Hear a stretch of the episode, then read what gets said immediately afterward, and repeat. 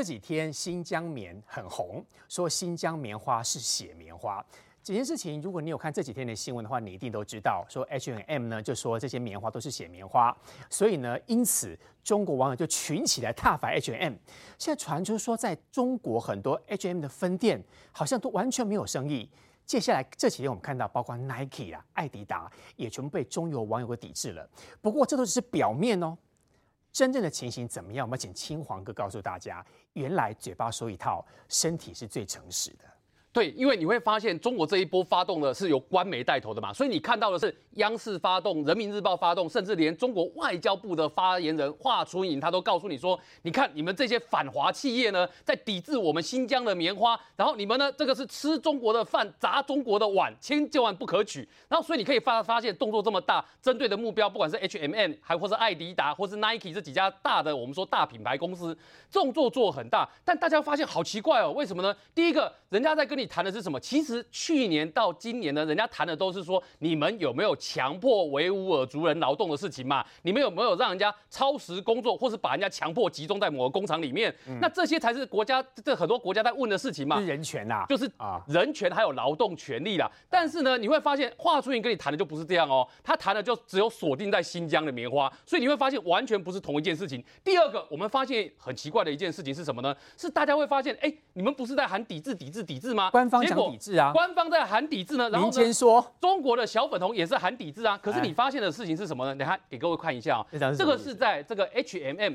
河南郑州店。然后呢，有一个年轻的女生哦，她真的响应党的号召，共产党的号召，手上拿着抵制 HMM，然后呢说支持新疆棉花，跑到这个店的前面去，然后每一个要进来的客人呢，他都要认真去给他洗脑教育一番。最后店员受不了，报警找公安来。店员为什么受不了？因为人家店员也是要工作的嘛，他干嘛？因为你的所谓的爱国行为，然后搞到自己没工作没饭吃，所以人家店员就报警了嘛。那你想说要测试共产党玩真的玩假的，就看公安有抓没抓。你如果要支持他的话，那你当然就是让他继续在那个地方举牌抗议嘛。结果让大家意想不到的是，公安把他抓走了，意思就是他不要让你继续乱下去嘛。所以共产党官方讲的是真的。对，而且还有另外一件有趣事情是什么呢？是你大家都要说要抵制、抵制、抵制，其中一家就是 Nike，对不对？嗯、结果你知道发生什么事情吗？Nike 就给你搞了一个，你看哦，这个全店打三折，结果你看大排长龙。哎，Nike 不容易打三折，哎。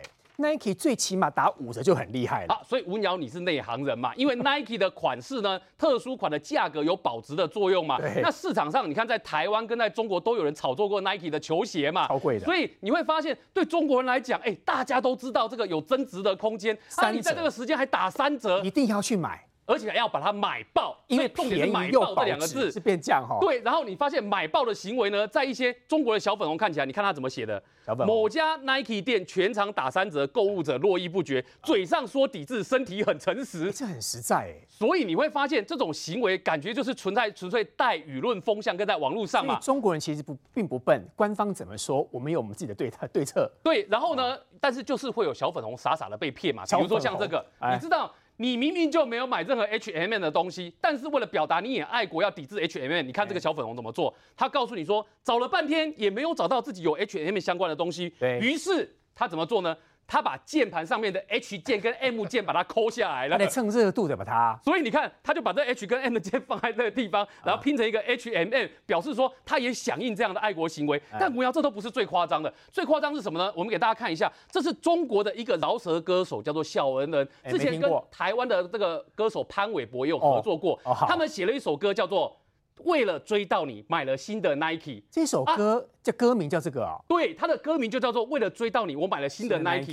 结果你知道这首歌以前都没有问题，但现在人家在抵制 Nike，你就会有问题。哦、所以这个歌手呢，你发现他做什么事？这首歌是之前就已经发表过的。当然，人家这一次因为 Nike 被抵制，所以又被拿出来炒作炒作。不是，因为他要去表演嘛，哦、那人家就会说我们在抵制 Nike，你在唱你买的 Nike，你怎么回事？这首歌，所以呢，他要表达他的忠诚孝民，他怎么写呢？你看哦，他说。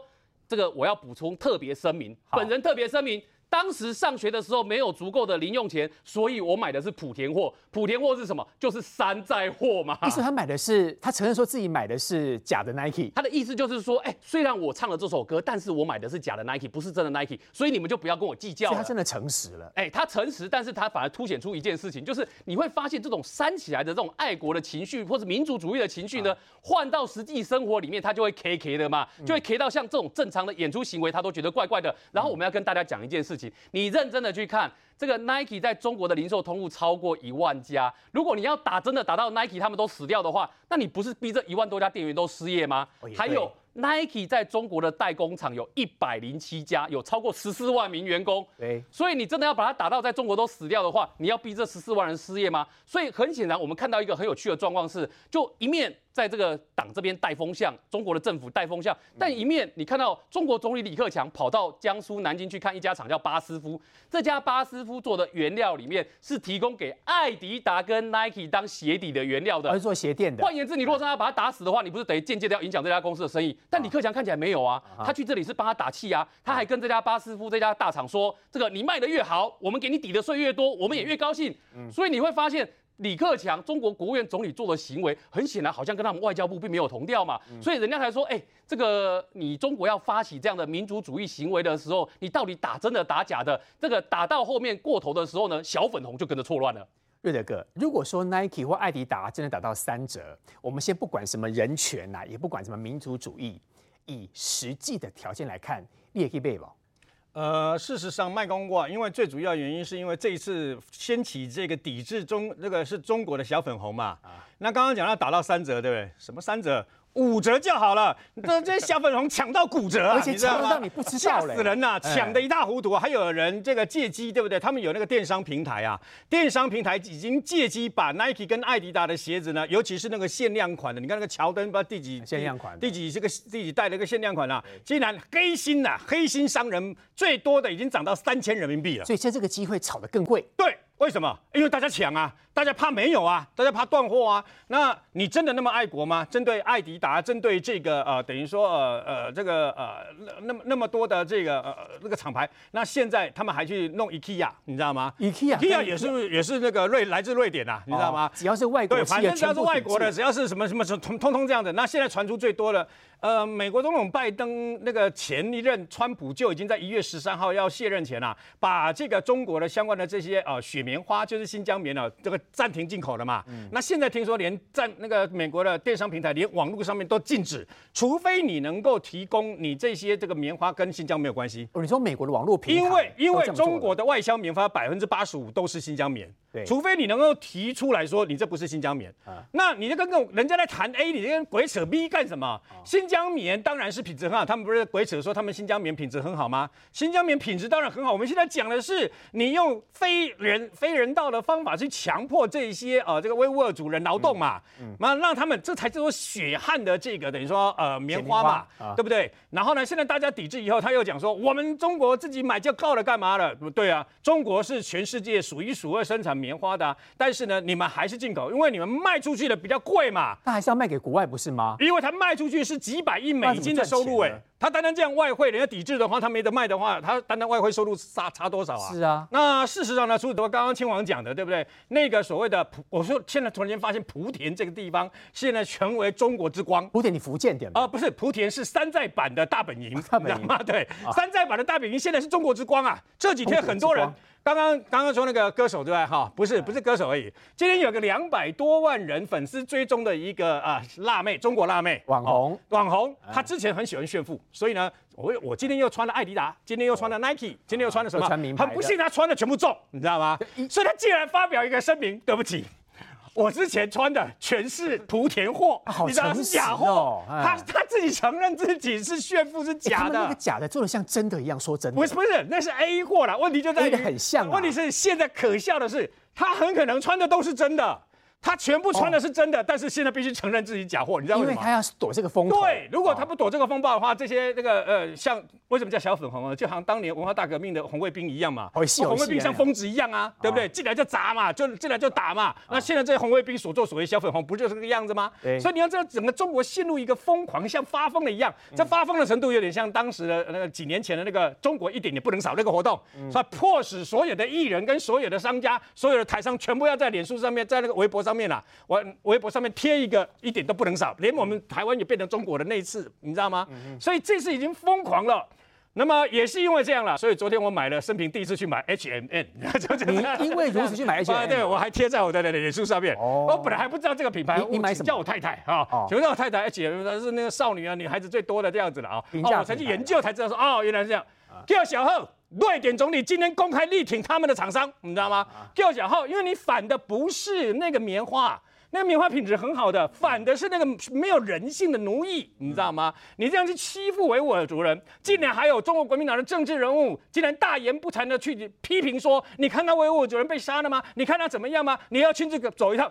你亲自走一下，他会让你看呐、啊。嗯，你是第一第一次当政治人物啊，你 Google 一下不就知道了吗？那么多的那么多的证据在那个地方，还有人现身说法，这些维吾尔族的少女，还有维吾尔族人，全部也你懂不？在开玩笑，对，他会讲这种很荒谬的话嘛。所以你要知道这件事情。非同小可，但是呢，我觉得像可怜的这些艺人啊，下面我也不会，为什么有艺人？只要卡到边的，我也不知道，我可能在可能其实一定要就摇醒了，你可能你你马上要出事了，马上要被出声了。对，所以呢，变成这个样子。当他民族主义作祟的时候，那你可以发现，中国官方到现在只有那个呃那个说谎话呃说谎话不会脸红的华春莹说，不能来赚中国的钱，还要砸中国的碗，你知道吗？官方都不讲话，官方不讲话就会跟当年啊、呃、日本那个。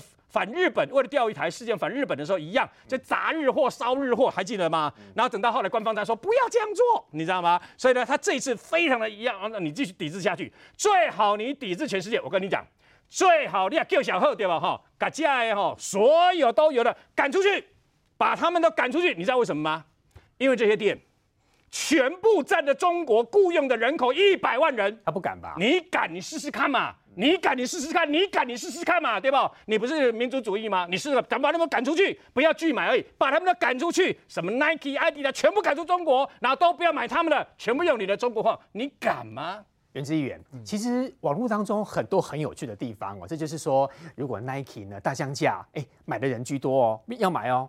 然后更妙的是，有很多网友呢就故意要拍这样的照片，因为就我了解，这个国宁是中国大陆的牌子嘛，对不对？哦。那我就说我今天买了，像瑞德哥刚刚买 H&M 嘛，拖在自己的脸书当中，那这个网友就拍了国宁的照片贴在自己的可能微博当中，其实还是两样情。但问题是，政治人物如果炒这种政治主题，到后来要看民意怎么走啊？呃、没有没有错啊，你所以大家可以观察一下，就是大陆的网友到底，大陆的民众到底可以撑多久嘛？撑多久？对，你看这个 Nike 的东西啊，哦，要抵制 Nike，就有百分之四四十五的中国人还买，因为 Nike 要折扣嘛，已经有三十四点六万人预约了啊，这么多人呢，你说这些人会听他的吗？那我特别去查了很多，就是中国之前喊抵抵制的产品，但是后来没有照照做的一大堆？什么？一大堆，比如说 NBA。那个时候不是 NBA 休斯顿火箭队的一个经理吗？在二零一九年的时候挺香港啊，对，那中国就说我要拒看 NBA，就现在中国人超喜欢看 NBA 的，啊还是收视率很喜欢看啊。然后另外像 DMG 啊、Tiffany 啊都有被抵制过，对。然后另外比如说像那时候那个华为的财务长叫孟晚舟，在加拿大被抓，中国人说我要抵制加拿大的鹅鹅的产品，就是说他他不是一个羽绒外套吗？是加拿大鹅产品吗？怎么对鹅不人不人道哈？习近平自己就穿那个牌子，所以对中国的官方这么说。民间根本有另外一个说法，在网络上会叫的很大声，会叫很大，但是实际上你会发没有发会发现没有动静，所以网络都是假的。对，所以很多人就说你就是用键盘在挺这件事情啊，到了实际上你根本就没有在理啊，所以所以我觉得我我觉得这其实做久了就会就会有点糗啦，画画球卡卡就就就会有点糗，所以我觉得我们可以看一下说这一波到底到底他的行动可以撑可以撑多久啦。嗯，哎，不过有关于这个写棉花的事情，的确在台湾也造成。国民两党之间的意见不一样，更妙的是，国民党前主席洪秀柱说，所谓的血棉花是外国刻意放的假消息。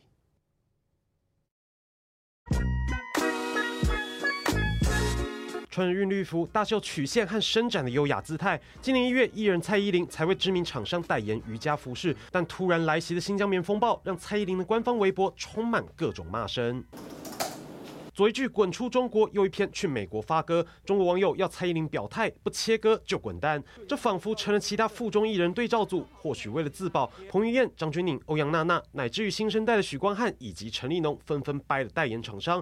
演艺人员他可能有市场考量，这个我们也没有办法去强制他要做什么样的这种抉择哈。消费者哦。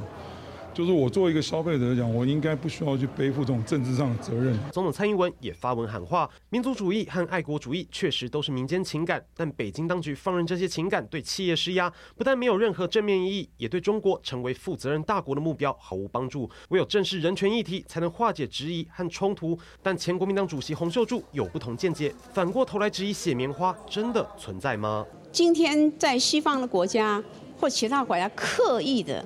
要来传播这些错误的讯息，而不是实地的去走访、去了解。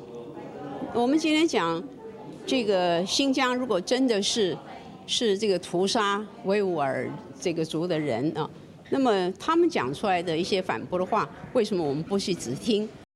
发言。其实刚才国民党前主席洪秀柱的话，我有点听不太懂哎，魏小哥，他的意思是说。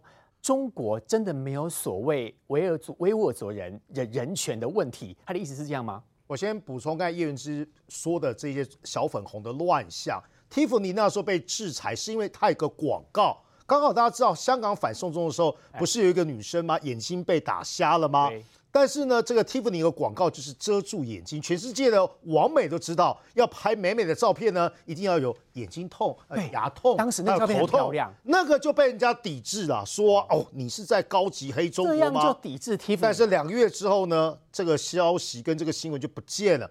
第二个是呢，最近不是很多人在烧 Nike 吗？连中国有些网友在在摔什么？那烧 Burberry 的围巾啊啊！对不起，价值不一样，不能烧，不能烧 Burberry 围巾一条吗？太贵了，你个鞋子穿旧了，而且很多人怀疑那个鞋子到底是真的 Nike 还是莆田版的 Nike？对，因为你烧起来怎么没有黑烟呢？所以有些地方是都不是哦，对对，是纸扎，可能是纸扎的，可能是啊，送给送给毛泽东穿的，或送给爸爸穿的，对，因为没有黑烟嘛。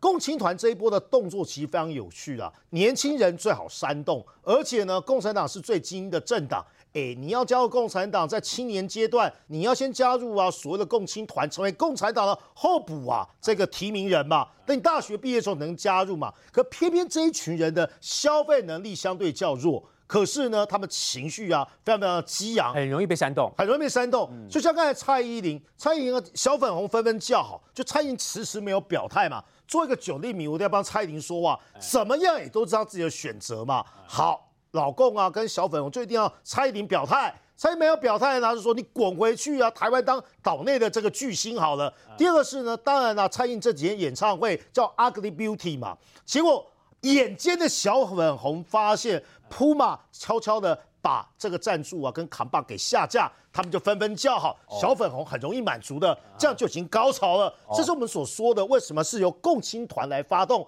因为掐住了年轻人的饭碗嘛。这些年轻人宁左勿右也好，政治正确也罢，或是共赴党难也算了，这是中国人自己内部的事情。我觉得最匪夷所思是洪秀柱刚才那一段话，这分几个重点。第一个。你如果呢把洪秀柱的脸遮起来，你还以为是华春莹在讲话？你说他是华春莹？对对，他原来是啊，中国外交部的发言人，就是是不是？第一个是呢，哎，人家在质疑啊，雪棉花。刚才亲王说的非常好，雪棉花是什么？劳动权吧？你不能用呢这个被强害的或者被劳改的这些新疆人，他们已经很可怜了。你在拘禁他或者在学习的时候呢？剥第二层皮，还利用他的血汗呢，去帮你中国呢割取棉花吧。所以这两个层次的问题，第一个是洪秀柱要先了解是，中国有没有强害新疆维吾的人权？这是第二个是呢迫害的问题。对，第二个是劳动权的问题嘛。就他也蛮高级。所以你说两个不一样，两个不一样问题是啊，他人家问他是，人家问你问你的问题是什么？他结果破梗说。有任何证据告诉大家中国人杀新疆人吗？我们没有在讲屠杀，哎，就你自己跟大家讲回答屠杀问题，你真的也蛮可爱的。他应该讲说有任何证据说这些是血棉花、人权棉花他？他他的发言有三个错误，第一个是哪壶不该提哪壶啊，我觉得他故意泄露国家机密哦。第二个部分是什么呢？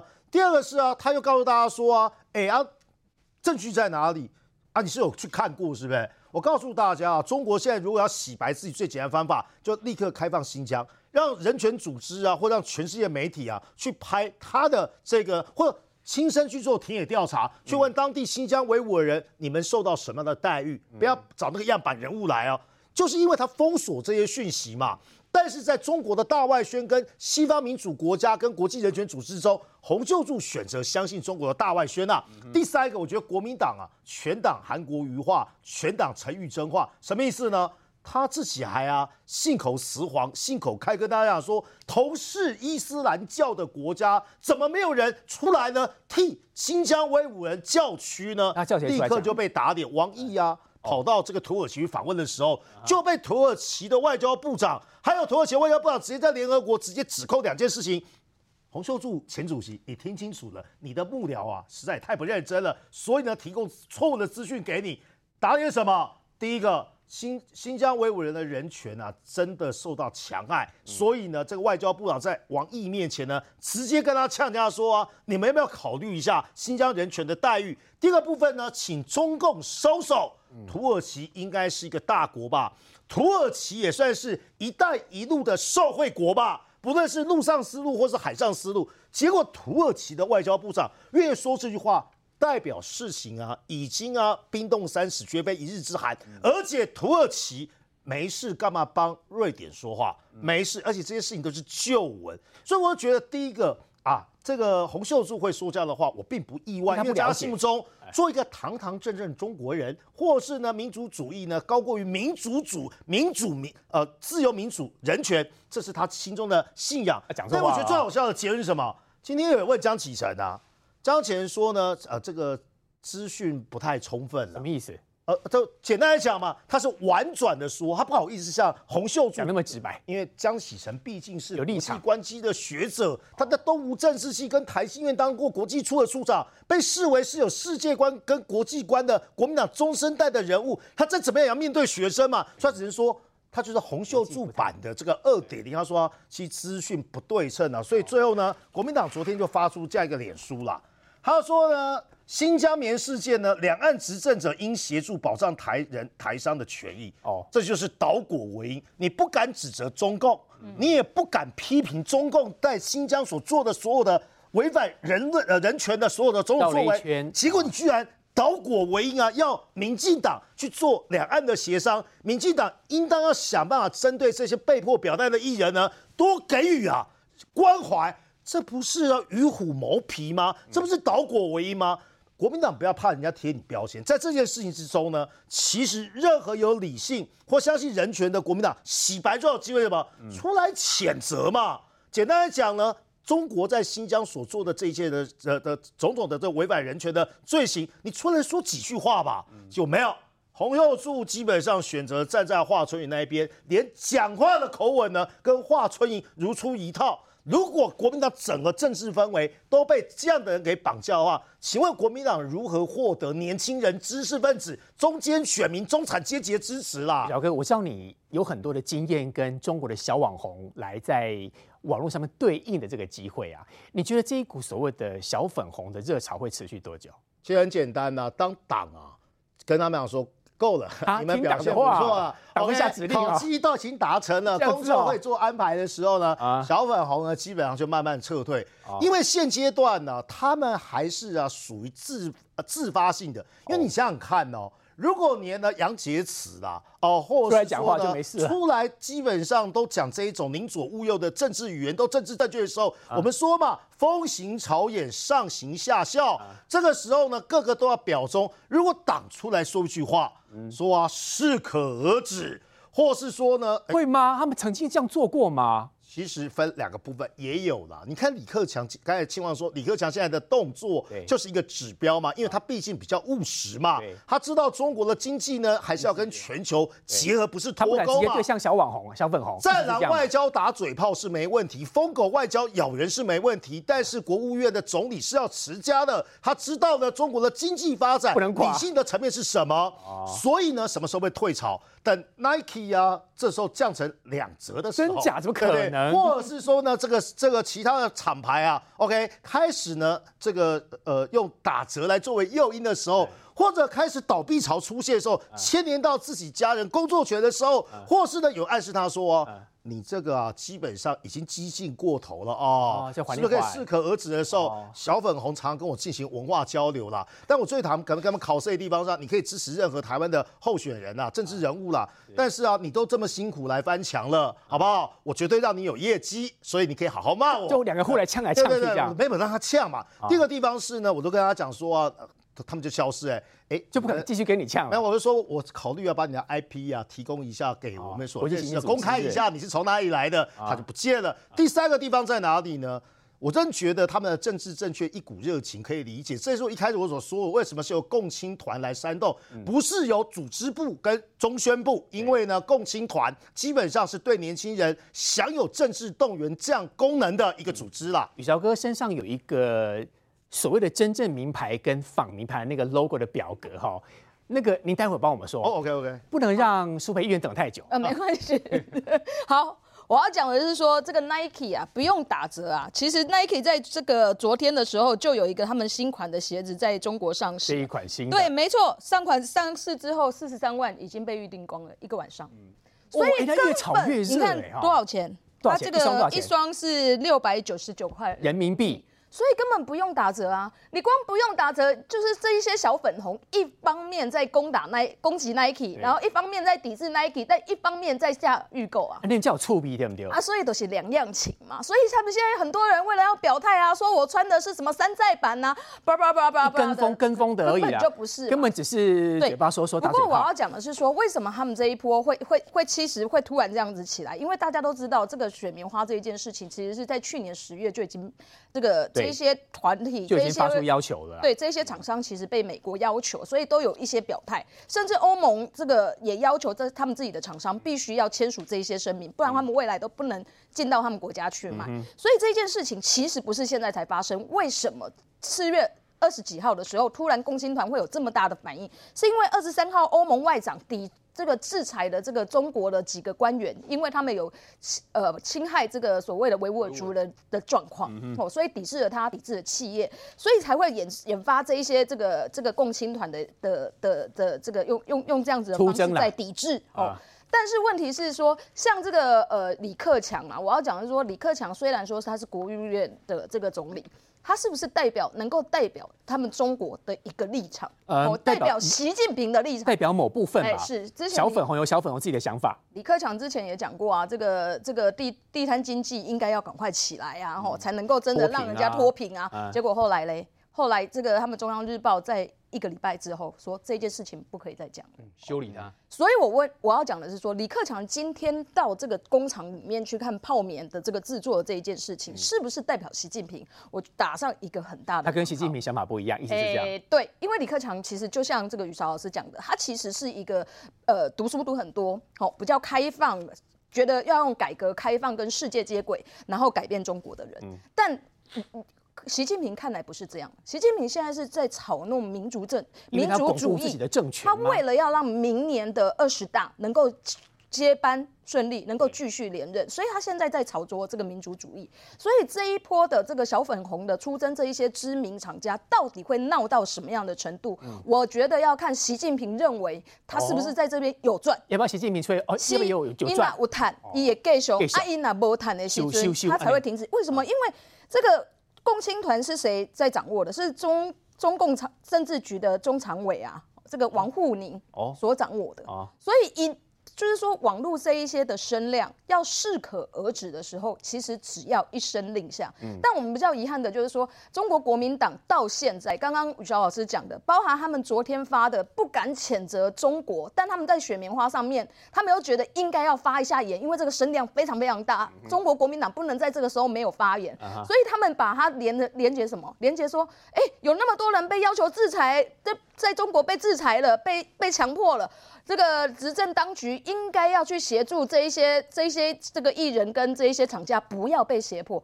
这这开什么玩笑？台湾有去胁迫这一些吗？那为什么你们在连谴责中国来侵害维吾尔族都不敢？甚至还有洪秀柱发言这种，真的就是跟华春莹一样，这真的让人家很难接受。讲到小粉红，我一定要请教岳德哥了。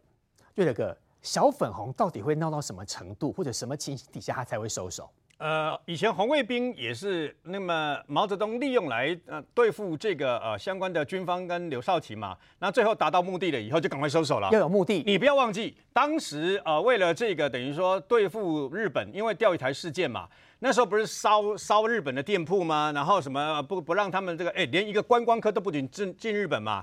后来那么官方。直接讲说适可而止，你知道吗？官方出来讲话，就就就就就突然间停止了，然后呢又恢复。我请问你现在跟日本有有什么两样吗？没有吧？蛮好的。所以呢，事实上呢，这一股如果继续这样扩大的话，那么我觉得中共现在在看，因为他现在有民族主义嘛。那习近平现在需要什么？习近平现在要讨莫的修啊？为什么呢？因为呢，你要知道，全世界抵制这个呃新疆棉了以后呢，确实会造成他一些经济上的影响。外汇可能赚不到钱。我请问你，他跟美国之他最重要的这个呃外汇相关。的这个顺差呢，就是逆差的部分，要给人家赚钱的部分呢，不是来自于两千两三千亿的那个美金，是来自于美国嘛？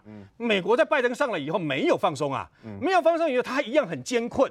他如果那个呃，川普时代的那个高关税呢，全部取消的话，哇，不得了了！他马上大笔银子、大笔银子进来以后，对不对哦？他马上就做飞弹，然后呢，马上就做。他现在的航空母舰就不需要，还是要传统动力烧油的，还有烧油在很远就可以看到那个航空母舰那个黑烟就弄起来了。他搞不好就马上用核子的，你知道吗？因为他赚了大钱嘛。所以这这个会到什么样的程度？我觉得啦，我觉得中国现在就在玩两面手法。为什么呢？你看他跟这个印度就知道了。印度对峙讲得像真的一样，好像又打起来了，几两百多辆的那个坦克已经到现场了，喊得很大声，趁我们大家的过年，偷偷跟人家议和，你知道吗？就退兵了，小红退兵速度之快，吓到了印军，你知道吗？那你就知道了，搞不好突然之间呢，这个所谓的抵制活动无疾而终，突然间说大家适可而止，那么不要吓走外资啊，突然间又没有了，嗯。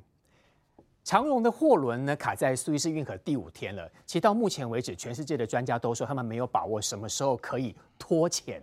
稍后回来有妙招。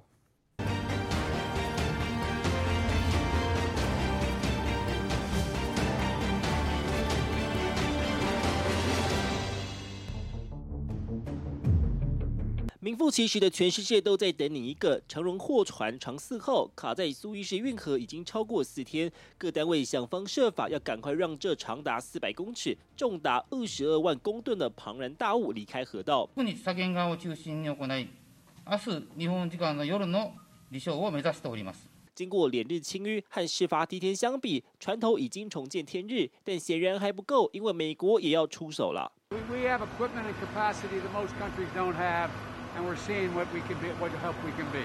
Two defense officials say the U.S. Navy is sending a team of dredging experts to lend their expertise. 目前有三大脱困方案，第一个是以挖土机开挖河道，安排拖船协助转向；第二个是挖沙船挖走河床淤泥，摆脱搁浅；如果真的都不行，最后方案直接调走船上的货柜，减轻货轮重量。毕竟这一卡可是掐住全世界的经济命脉。好，我们要看仔细哦。五天了，这个苏伊士运河呢就被这个大货轮给卡住了。嶔煌哥先讲很多个面向。第一个，对于一般的民众，那卡那么久，到底影响我什么？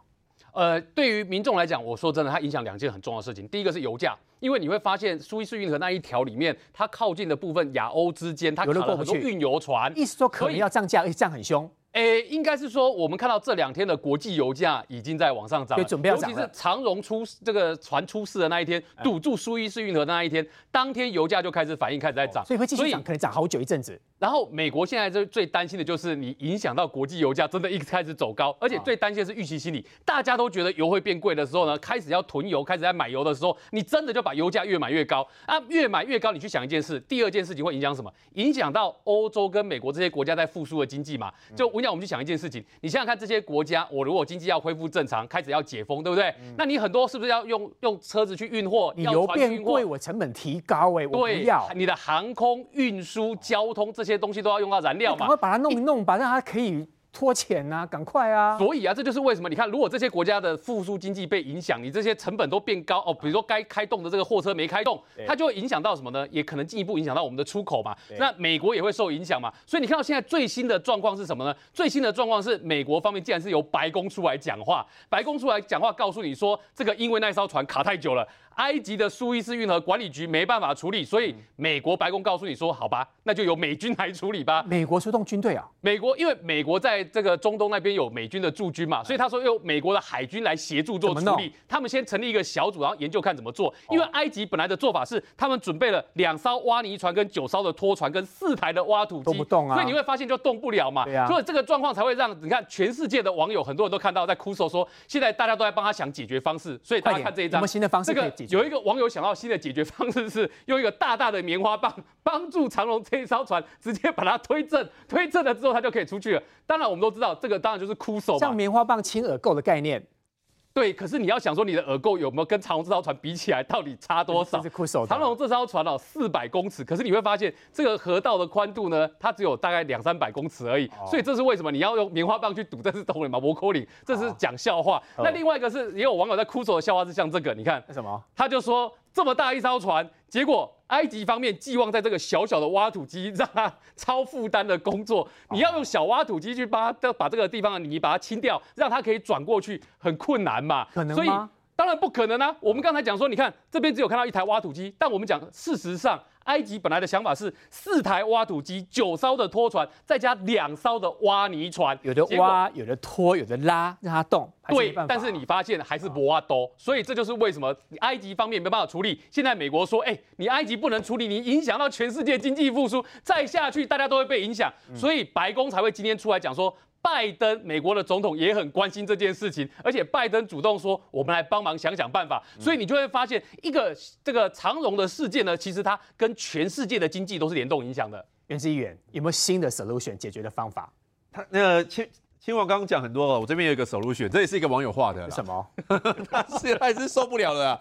他说：“哎、欸，我们弄两个火箭啊，然后这个弹力绳啊，直接火箭升空，把这个船移开，可以吗？”可以呀、啊，可不可以？这样是最简单的方法。试试看好不好？不要在那边挖了。我们试试看，试试看。你看，你看那个挖土机在那边挖多孤单、啊。而且那个火箭是有品牌的哦，你注意看哦，对上面写叫 Space X，对对对，马斯克，马斯克，马斯克的，就特斯拉的老板马斯克的公司。因为马马斯克他们现在也在研究上火星的计划，他们一直在有这个计划，那就拿来用用看，拿来用用看好不好？现在现在把长龙的货货轮移开更急啊，比上火星还要急啊。那谁付那个 SpaceX 的那个火箭的费用？这个网友没有讲啦，但是我觉得，我觉得只是显现出大家无奈，因为刚刚亲王其实讲一个重点，就是说这个事情再拖下去真的受不了。我刚刚在网络上看到一个，你知道影响千奇百怪，有一个美国人啊，他因为发现欧洲人很喜欢养宠物兔，然后呢，埃及有很多兔子，然后现在很多兔子呢在那个货轮上面，货轮现在被卡住，没有办法到欧洲，现在很多兔子可能在货轮上面会没东西吃而死掉啊。对。然后那个美国人因为买了那个埃及的那个兔子的公司五万块美金的股票。他现在踹了一蛋啊，嗯，所以你现在会会有很多想不到的影响大家经济的状况。等于说，我除了担心油价会变贵，还担心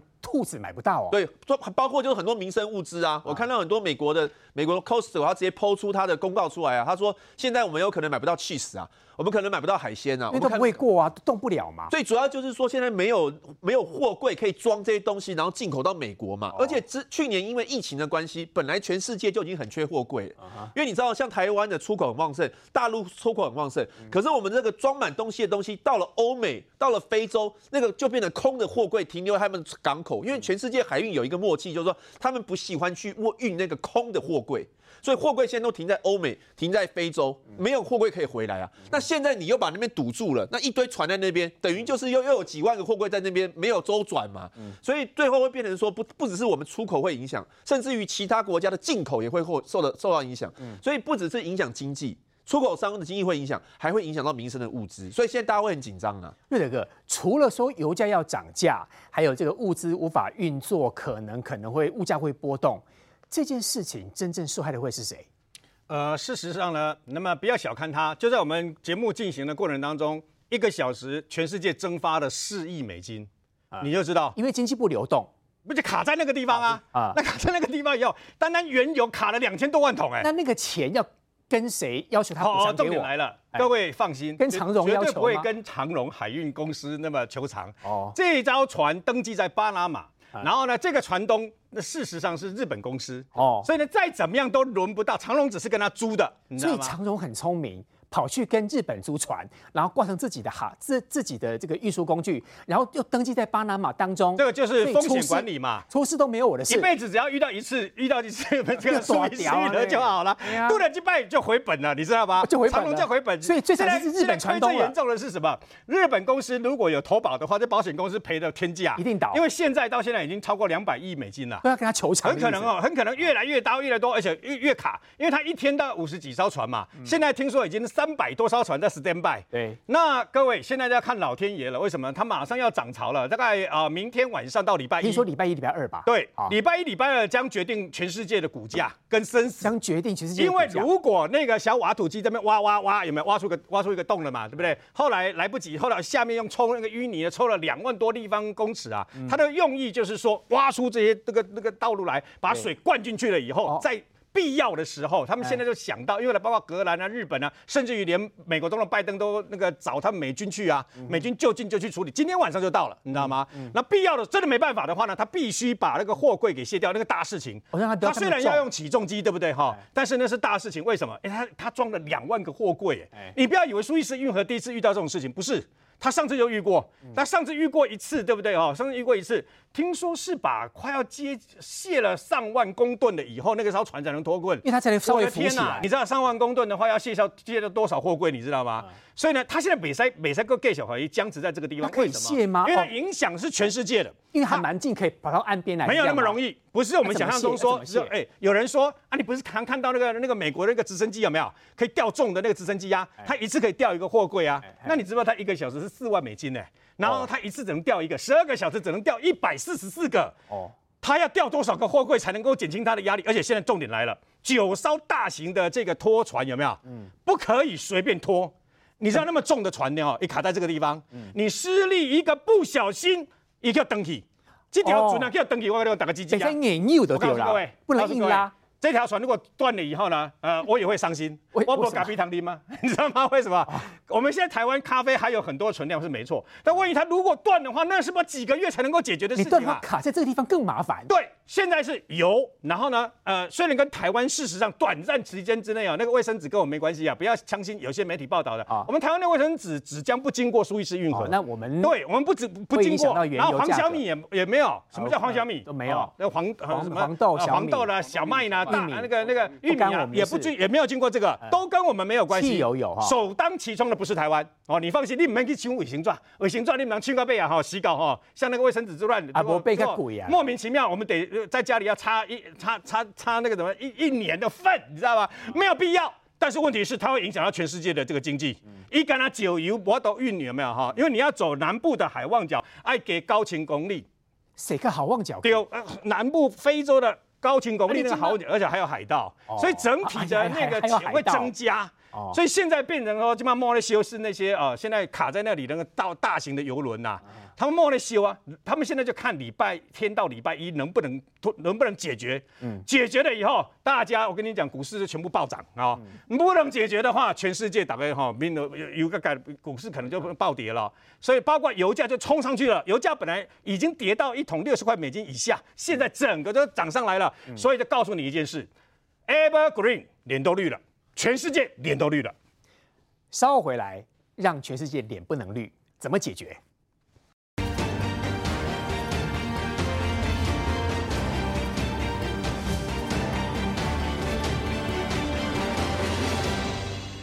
原来这个货轮呢，影响全世界这么严重。那刚从瑞德哥所说的，不能硬拉哦。一拉断的话，全部的货柜都掉在苏伊士运河当中，到时候要处理更多的时间。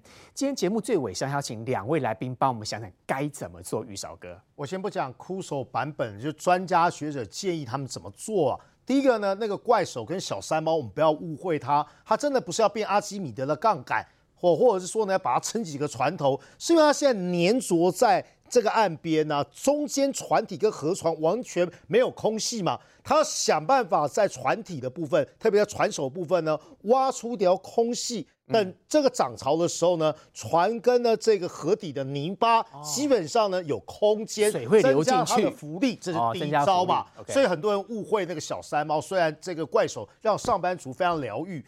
第二个是什么呢？你要增加福利，第二个就是等。等这个涨潮嘛。啊，对，这是第二个方法嘛。第三个、第四个方法是什么？这条船也要自救，讲讲至少要掉下四分之一的货柜。怎么掉下来？靠减重，就是靠船头的这部分把它丢出去吗？没有没有，你要用各种。